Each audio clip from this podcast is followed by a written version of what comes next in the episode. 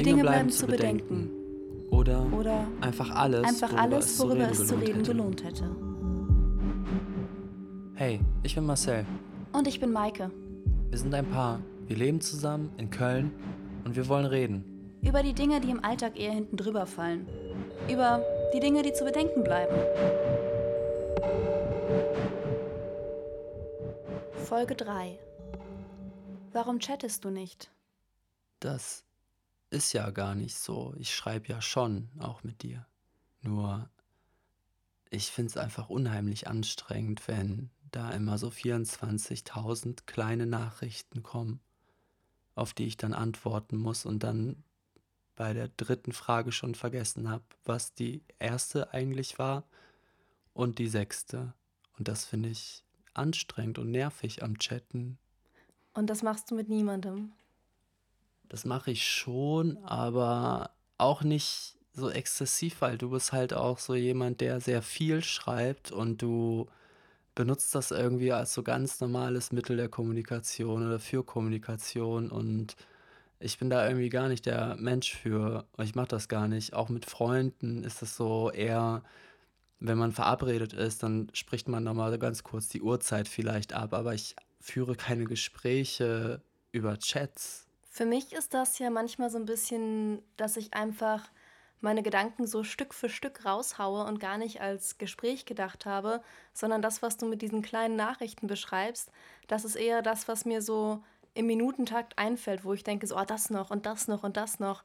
Und ich merke jedes Mal, wenn ich dich mit so zehn von solchen und das noch Nachrichten überfrachte, weil ich gerade unterwegs bin und keinen langen Text schreiben kann, dass die Reaktion, die da zurückkommt von dir, eher verhalten ist. Ja, die werden halt immer kürzer, weil ich mir halt beim besten Willen nicht vorstellen kann, dass du überhaupt noch weißt, was du mir da alles geschrieben hast und was du von mir irgendwie abgefragt hast.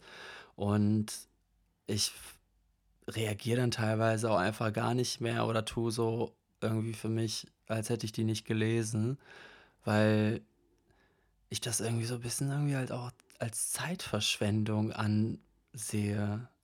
Verstehe ich. Ich finde, bei uns beiden ist das auch häufig für mich so, dass wenn ich in diesen Chat-Modus verfalle, das daran liegt, dass ich weniger Zeit habe, aber trotzdem Dinge mit dir teilen möchte, weil ich weiß, ich möchte dir irgendwas sagen. Ich weiß aber auch, dass du nicht gern chattest, sondern dass du eigentlich lieber Nachrichten hast, längere Nachrichten. Mit Freunden ist das bei mir anders. Da chatte ich schon, um einfach das Gefühl aufrecht zu erhalten, dass die irgendwie da sind. Also ich chatte, weil ich irgendwie die ganze Zeit meine Freunde, Freundinnen dabei haben will und bin dann manchmal auch sehr pikiert, wenn die nicht so schnell antworten, weil ich das Gefühl habe, so, hey, ihr müsst doch in meinem Rhythmus drin bleiben. Und das ist, glaube ich, warum ich chatte. Und da habe ich mich gefragt, wo holst du dir diese, diese Bindung dann her? Also bist du da einfach gechillter als ich und denkst so, ach komm, wenn der mir jetzt drei Tage nicht antwortet, geht die Welt nicht unter?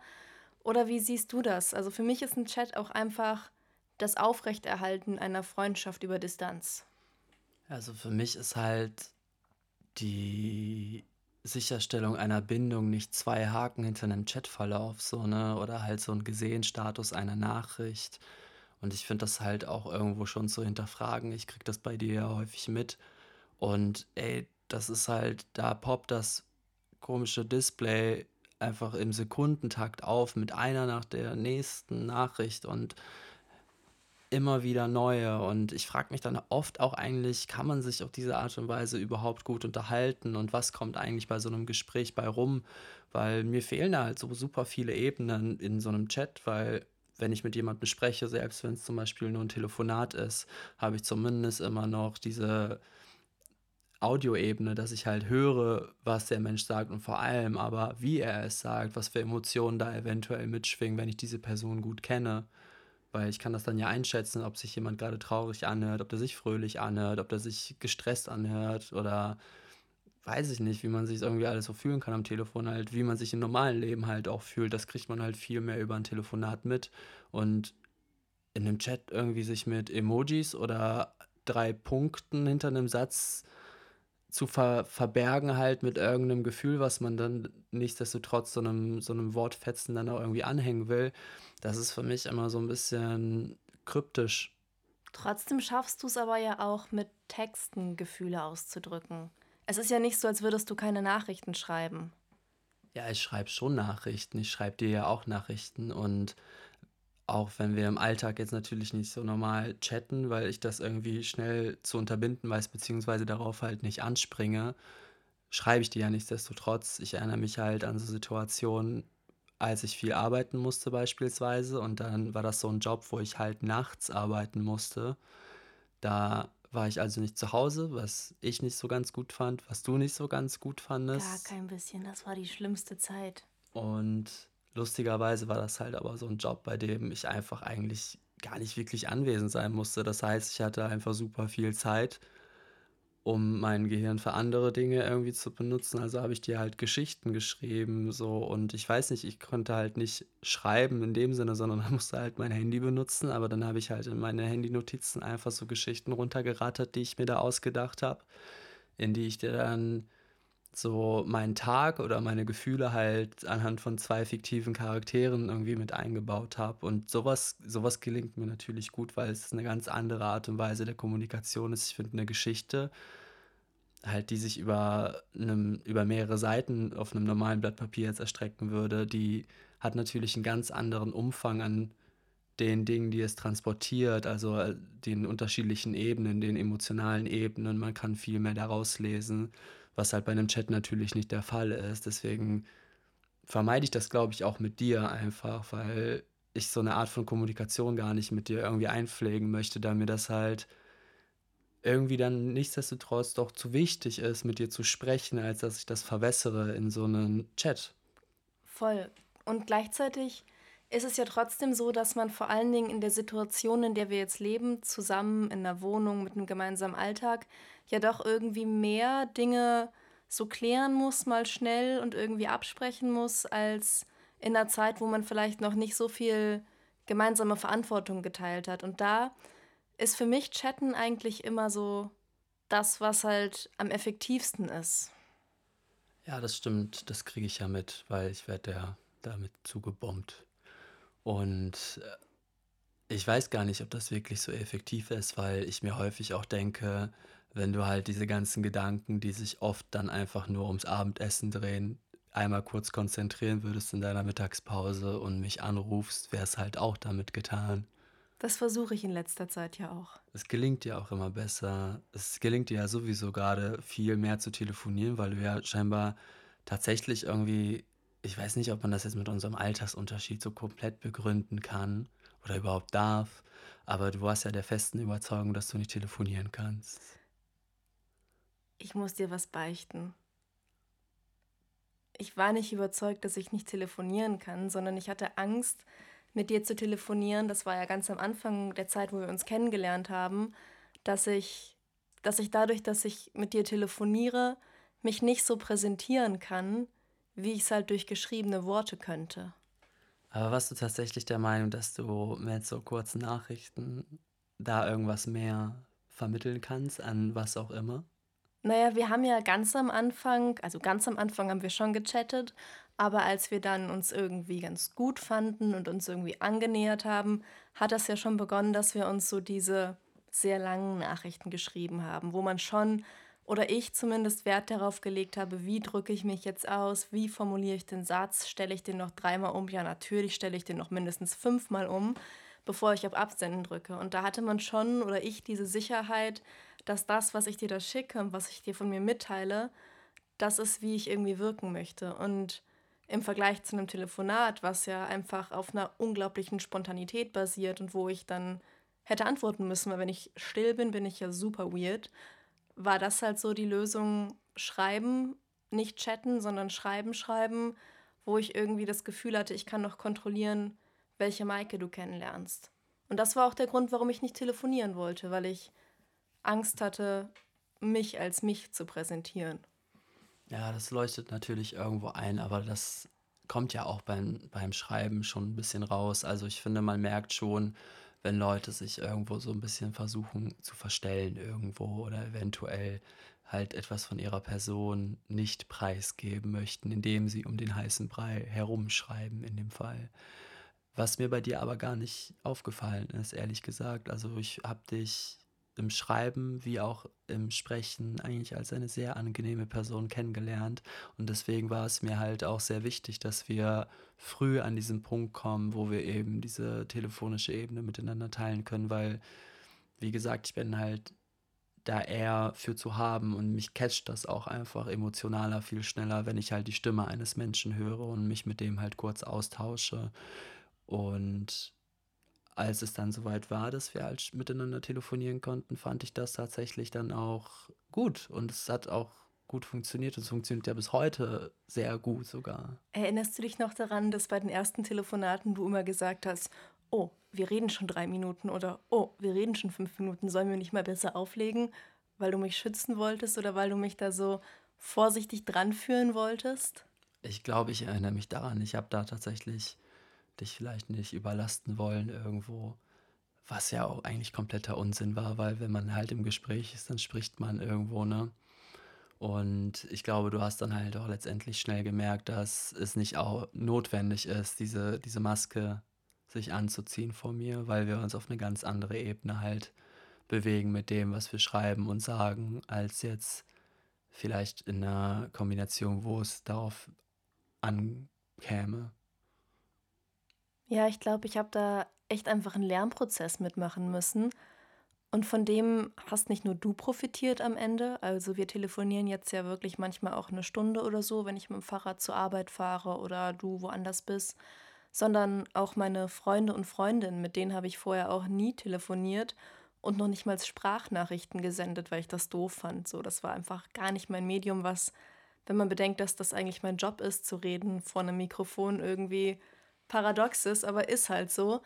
Und ähm, ja, dieses Telefonieren mit Freunden und Freundinnen bekommt ja gerade in dieser Corona-Zeit auch nochmal eine ganz andere, andere Note, weil man plötzlich auch skypt. Und ich skype viel, das kriegst du mit. Du telefonierst zwar gerne, aber skypen tust du auch gar nicht. Nee, überhaupt nicht. Irgendwie ist das so gar nicht meins. Also ich kann mich nicht vor einen Rechner setzen und in eine Webcam gucken. Aber wäre nicht das, wenn du eben sagst, so das, was dir in ein Telefonat gibt, ist, die Emotionen mitzubekommen und die Gefühle der Person so zu erleben, ist das nicht so die Ultimo-Gefühldosis zu sehen, wie jemand redet und zu hören? Also, oder ist es jetzt wieder die Abwehr des Digitalen und des Internets? Nee, ich bin ja gar nicht gegens Digitale und gegens Internet. Das hast du jetzt nicht gut dargestellt.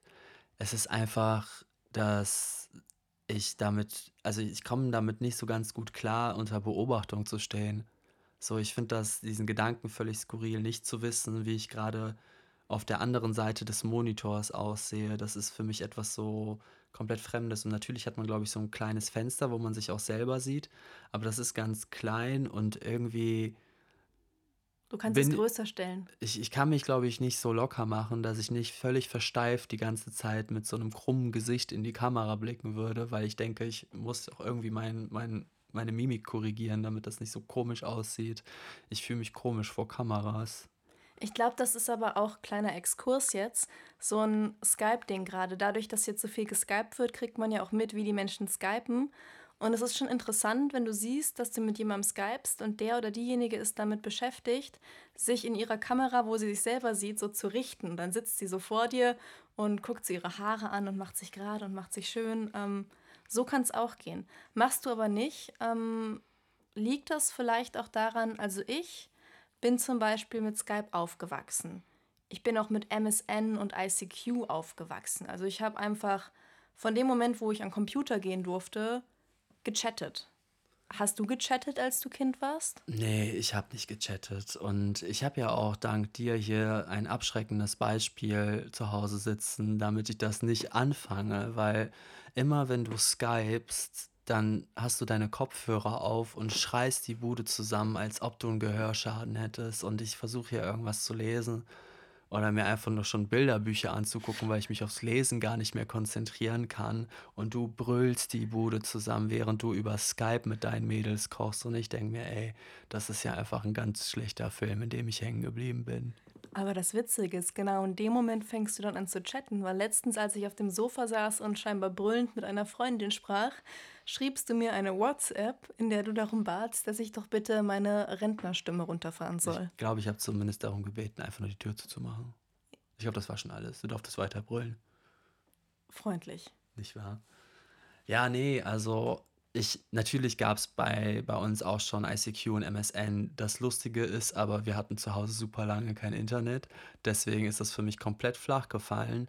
Und als ich klein war, kamen so die allerersten Handys mit Prepaid-Karten raus. Und dann irgendwann super, super spät hatte ich halt auch mein Handy so. Und mit so einer Prepaid-Karte, wenn man die aufgeladen hat für ein paar Mark, ich weiß einfach wirklich gar nicht mehr, was das für ein Betrag war. Dann hast du da irgendwie drei SMS gefühlt geschrieben und das Ding war leer. Ja, und dann war es das auch schon wieder mit dem Chatten. Und das hat mich einfach super doll frustriert, weil meine Eltern haben natürlich nicht irgendwie uns Verträge gemacht, wo wir, weiß nicht, unendlich schreiben könnten, wenn wir gewollt hätten, sondern wir hatten halt diese ollen Prepaid-Karten und das war halt einfach nervig, wenn du da irgendwie dich weiß ich nicht, um 8 Uhr abends, wenn du schon nach Hause musstest, mit deinen Kumpels noch unterhalten wolltest über überhaupt gar kein relevantes Thema und dann da so eine olle SMS kommt, dass ihr gut haben jetzt alle ist. So, ja, Prost Mahlzeit. Vor allen Dingen musste man zu der Zeit ja auch noch darauf achten, wie viele Zeichen man tippt, um damit die SMS nicht gestückelt wird, damit nicht eine ganze SMS drei SMS kostet. Ich glaube, mein Handy konnte das gar nicht. Ich konnte nicht ich konnte nur so eine SMS mit dieser begrenzten Zeichenanzahl schicken und deswegen, das war mir schon immer zu bunt, also zu blöd einfach. Ich habe mich da so eingeengt gefühlt, weil ich immer so geschwafelt habe, schon irgendwie, schon als Kind habe ich immer viel irgendwie erzählt und wenn ich, wenn ich erzählt habe, wenn ich mal den Mund aufgemacht habe. Und dann aber halt richtig. Und dann waren mir diese 160 Zeichen, die ich da zur Verfügung hatte, einfach zu wenig. Und das ist heute auch nicht anders. Heute kannst du unendlich lang schreiben, gefühlt. Außer bei Instagram habe ich letztens festgestellt. Und bei Twitter. Da scheinbar auch nicht. Aber nichtsdestotrotz verliert sich das alles so komplett und dann hast du da irgendwie meinetwegen den ganzen Tag an deinem Telefon verbracht und bist kein Stück schlauer am Ende. Aber lass uns doch mal noch in der Kindheit bleiben. Wie sah das denn mit analogen Chats bei dir aus? Wie meinst du das? Zettelchen. Zettelchen in der Schule? Mhm. Ja, ging halt rum, ne? Aber das war jetzt, ich weiß nicht, ich weiß nicht, ob das in einem Ausmaß war, das größer oder kleiner war als in irgendeiner anderen Jugend, ehrlich gesagt. Wurden geschrieben, ja, schon. Bei mir wurde, glaube ich, so der Chat-Grundstein auch in der Schule gelegt. Wir hatten in der Klasse nämlich ein Briefbuch. Und dieses Briefbuch, das war so ein Notizbuch. Und das hatten irgendwie so fünf bis zehn Leute, die sich verstanden haben, Mädchen und Jungen wohlgemerkt, fünfte Klasse Gymnasium. Und da haben wir uns dann immer gegenseitig während des Unterrichts Nachrichten geschrieben. Und dieses Buch wurde dann immer so rumgereicht und wir haben halt durch die Klasse gechattet. Und ich glaube, da ist so dieser Chat-Grundstein gelegt worden, weil dieses Briefbuch war wirklich so das Informationsmedium, wenn du in der Pause wissen wolltest, über welchen neuen Gossip man sich unterhält. Ja, aber wie ist denn dann also das an den entsprechenden Empfänger gekommen? Na, du hast gesagt, kannst du das mal bitte dem, dem Joshua da hinten geben? Ah, okay, also hat man sich dann quasi so seine Briefchen geschickt, verstehe. So wie Zettelchen, nur halt in Buchform. Und am Ende konntest du das halt am Ende des Schuljahres, gab es mehrere Briefbücher und man hatte so ein Archiv. Eigentlich ganz schön. Okay.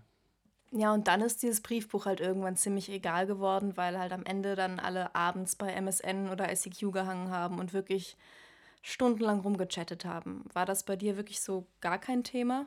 Ja, schon. Also es haben auf jeden Fall Leute halt bei uns auch gechattet, klar. Das, manche hatten Handys, andere hatten Internet zu Hause. Das war schon auf jeden Fall da alles. Das ist halt nur einfach an mir ein bisschen vorbeigegangen, dadurch, dass ich halt nicht die Möglichkeiten hatte, da un, also ohne Limit drauf ähm, zuzugreifen. Deswegen konnte ich das halt nicht so ausschöpfen. Was war denn der Zeitpunkt, wo du es hättest ausschöpfen können? Also ab wann hattet ihr Internet oder hattest du dann Internet? Ach, super spät. Ich glaube, da war ich so 16 oder so. Dann haben sich meine Eltern dazu entschlossen, dass wir jetzt doch mal irgendwie einen Internetanschluss brauchen. Und davor war das halt einfach immer irgendwie, weiß nicht, halt bei Freunden und weiß nicht, in der Stadtbücherei, glaube ich, hingen wir sogar ab, um ins Internet zu kommen, wenn wir irgendwas für die Schule oder so machen mussten. Das war schon irgendwie ein Krampf. Und dann hat sich wahrscheinlich auch dieses ganze Chatten, Schrägstrich, Daten, Schrägstrich, da irgendwie den Chat für nutzen, bei dir auch gar nicht eingestellt, weil mit 16 man dann mutig genug war, um die Mädchen einfach selber anzusprechen? Nee, also es hat sich einfach aus der Hinsicht heraus bei mir gar nicht entwickelt. Es hat sich eher halt eine Antipathie dagegen entwickelt, weil was mich an diesem Chat halt immer sehr schon früher schon gestört hat, ist, dass du halt immer sehr stark abhängig davon bist, auf die Antwort zu warten. Du hast halt keine unmittelbare Reaktion. Und es gab halt diese eine Geschichte, wo meine, da war ich noch kleiner und meine Eltern waren irgendwie weg und haben halt gesagt, die kommen dann und dann wieder. Und ich war so voll das ängstliche Kind irgendwie. Ich, sobald meine Eltern weg waren, habe ich immer Angst gehabt, dass irgendwas passiert mit denen. Und dann haben die, ich weiß nicht, es war zwölf und die haben gesagt, die kommen um eins wieder. Und um Viertel vor eins waren sie immer noch nicht da und ich habe eigentlich damit wahrscheinlich gerechnet, dass sie früher da sind. Und um zwei waren sie auch noch nicht da. Und da habe ich mir natürlich unheimliche Sorgen gemacht. Und dann weiß ich noch, dass ich denen eine Nachricht geschrieben habe, tatsächlich, glaube ich, mit meinem Prepaid-Handy. Und es kam keine Antwort und dann habe ich aber auch versucht anzurufen. Niemand ging ans Telefon und ich habe mich schon darauf eingestellt als Kind, dass die Polizei gleich hier steht und sagt, dass ich ein Waisenkind bin. Und ab diesem Zeitpunkt hat sich mein Verhältnis zu, zu Telefon, also zu dieser Art von Kommunikation halt komplett verändert, zu dieser nicht unmittelbaren Kommunikation, weil mir das so eine große Sorge bereitet hat. Und es war halt nicht die erste und einzige Situation, sondern es hat sich halt wiederholt, dass ich halt immer wieder da so reingeraten bin, wo ich diese Kontrolle vollkommen verloren habe über das, was jetzt gerade passiert und eventuell mit meinem Leben daraufhin so. Und ähm, diese Unwissenheit, das hat mich halt so sehr bedrückt, dass ich da nie so einen Zugang zugefunden habe, so einen exzessiven, wie du das jetzt zum Beispiel betreibst, so einen sorgfreien und auch unbekümmerten Umgang mit Kommunikation, sondern das für mich hat sich früh herausgefiltert, dass das etwas sehr Essentielles zwischen zwei Menschen beispielsweise ist und dass Kommunikation halt nicht nur 160 Zeichen sind, die irgendeinen Inhalt haben, sondern dass es halt um etwas gehen muss. Und ich habe für mich dann halt schon als Kind irgendwo festgestellt, so dass das für mich nicht funktioniert, dass ich halt eine Reaktion brauche und wenn ich diese Reaktion in gewissen Punkten nicht bekomme, dass mich das sogar sehr stark ängstigen kann und das war für mich halt ein Schlüsselpunkt, um zu sagen, Chatten ist nichts für mich. Das Paradoxe ist ja, wenn du das so erzählst, dass ich das komplett nachfühlen kann. Also dass das ja Gefühle sind, die bei mir im Chat-Alltag allgegenwärtig sind, dass ich, wenn mir Leute irgendwie, wie wir eben schon darüber gesprochen haben, so drei Tage nicht antworten oder auch drei Stunden, je nachdem wer das ist, ich das Gefühl habe, dass ich da gerade Freunde oder Freundinnen verliere und dass da irgendwas sein muss, weil man ja nie richtig zwischen den Zeilen lesen kann. Oder auch die Situation mit deinen Eltern, die du da beschreibst, so ähnliche Situationen, wenn ich mich zurückerinnere, hatte ich auch. Also sei es mit meinen Eltern oder sei es mit Partnern so, wo man dann schreibt und die ganze Nacht keine Antwort kommt und du nur denkst so, scheiße, jetzt ist irgendwas passiert, weil man davon ausgeht, dass in einem Chat halt einfach eine Rückantwort kommt, wenn man gewöhnt ist, dass dein Gegenüber chattet.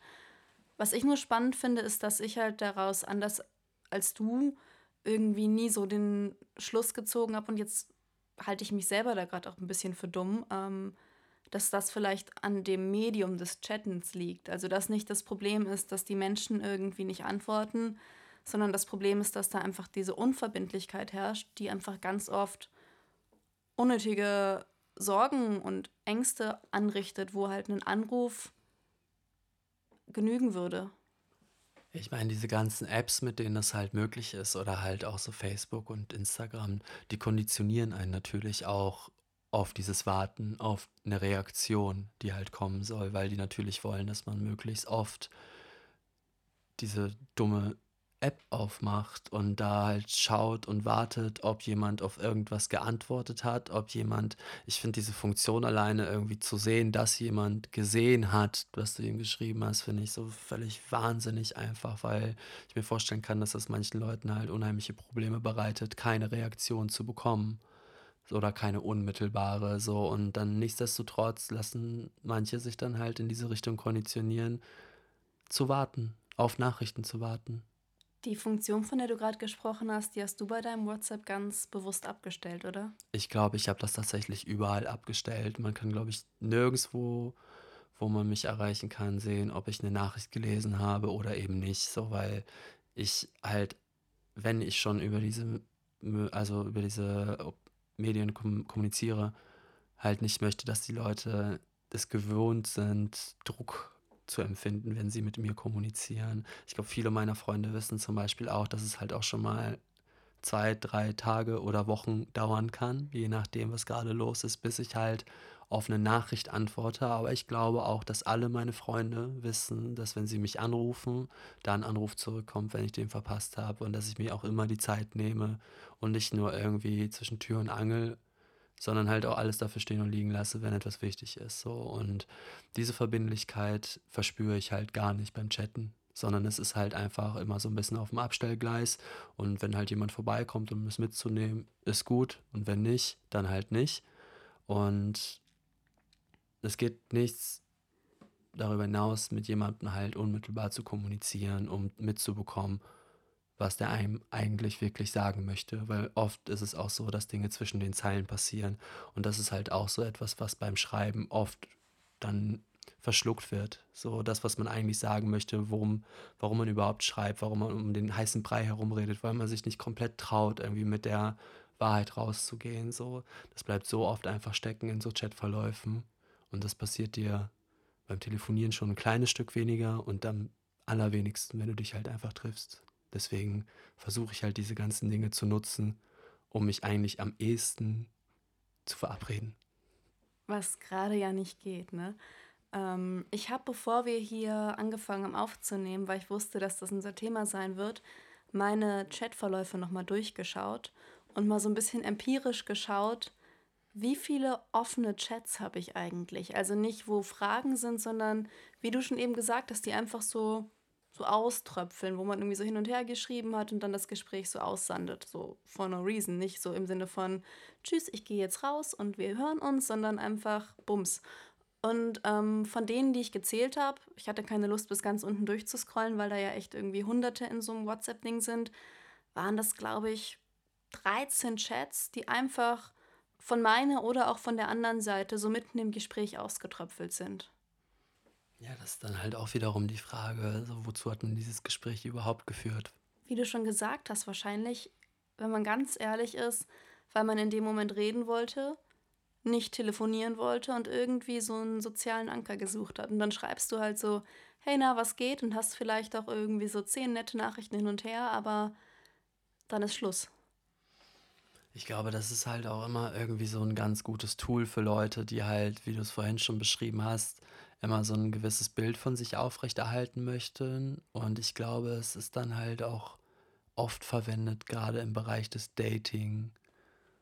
Ja, also ähm, ich habe ja, da ich ein bisschen jünger bin als du und gechattet habe, viele Dates auch über soziale Medien und Chats äh, abgewickelt. Und es ist schon so, dass das natürlich da ein extrem krasses Ding ist. Also so, wie du schon beschrieben hast, du wartest auf Nachrichten, du wartest auf Häkchen. Und dann kommt ja hinzu, dass es bei Chatten und Dating immer noch dieses ganz ominöse, aber so oft praktizierte Ghosting gibt. Und das ist, glaube ich, wenn man das erlebt hat und wirklich irgendjemand gut fand, so das Schlimmste, was dir eigentlich passieren kann, so einfach gar keine Antwort bekommen. Was ich mich auch halt dann doch oft frage, weil ich es selber halt gar nicht gemacht habe, irgendwie Online-Dating, ähm, wie das eigentlich ist, auf jemanden dann zu treffen, mit dem man halt gut geschrieben hat, wenn man das so sagen darf, und dann auf jemanden trifft, der dem gar nicht entspricht. Hattest du so eine Erfahrung? Ja, ich habe einmal ähm, einen Typen getroffen in Köln und ähm, habe mit dem super gut geschrieben und wir haben uns voll gefreut, dass wir uns dann treffen und dann sind wir eine Stunde oder so spaziert und ich habe schon nach einer halben Stunde gemerkt, boah, hier ist irgendwas richtig, richtig verkehrt. Und dann habe ich beim nächsten S-Bahn-Gleis, den ich gesehen habe, wo ich wusste, so, ah, geil, hier komme ich zurück nach Düsseldorf, dann einfach nur gesagt, so, yo, ähm, sorry, ist nicht, geht halt einfach gerade gar nicht. Und da kam dann danach auch ähm, eine sehr, sehr, sehr, sehr, sehr angepisste Textnachricht zurück, wo wir wieder beim Chat sind, die mir dann ähm, vorwarf, dass äh, ich ja schlechtes Karma verbreitete. Und die dann wieder super eloquent war und wo ich dann gedacht habe, so, ach cool, das war die Person, die ich gern getroffen hätte. Aber in diesem Spaziergang, den wir da hatten, da hast du halt sofort gemerkt, irgendwie hat sich da jemand komplett anders inszeniert oder hat die Nachrichten schreiben lassen für sich, keine Ahnung. Ich finde das halt immer so heftig irgendwie, was da halt so passiert und was für Bilder von Menschen halt gezeichnet werden durch dieses Schreiben alleine irgendwie. Ich hatte letztens beispielsweise halt Streit mit einer Freundin und wir haben das dummerweise viel übers Schreiben ausgetragen und ich bin da eigentlich nicht so der große Freund von und ich telefoniere dann auch nichtsdestotrotz lieber, aber der Anfang war dann halt übers Schreiben und es ging ganz, ganz heftig hin und her irgendwo und als man dann telefoniert hat letztlich, hat sich das Ganze eigentlich sehr schön aufgelöst und man hat festgestellt, ja, okay, keiner von uns beiden hat das hier gerade irgendwie böse gemeint und wir haben beide Verständnis für die jeweilige Situation irgendwo und wir kriegen das halt wieder hin. Aber wichtig dafür ist halt, dass wir eine vernünftige Kommunikation miteinander haben, so wo halt jeder auch auf Augenhöhe miteinander kommuniziert. Und das finde ich ist immer irgendwie, wenn man halt nur schreibt miteinander oder wie du das beispielsweise in Erfahrung hattest, sogar beim Daten irgendwo. Leute machen sich halt schnell irgendwie so ein Bild von sich selber, was natürlich keiner Realität entspricht. So. Und wenn das dann halt auf eine Realität knallt, dann zerschellt halt irgendwas ganz böse. Und deswegen denke ich, dass man generell vielleicht einfach weniger chatten sollte. Ich kann nicht viel dagegen sagen. Aber du chattest viel. Ja, aber nach diesem Gespräch glaube ich weniger. Aber hast du dann nicht wieder Angst, Freunde zu verlieren? Vielleicht rufe ich sie einfach mal an. Ich glaube, das ist eine gute Idee. Ich glaube auch.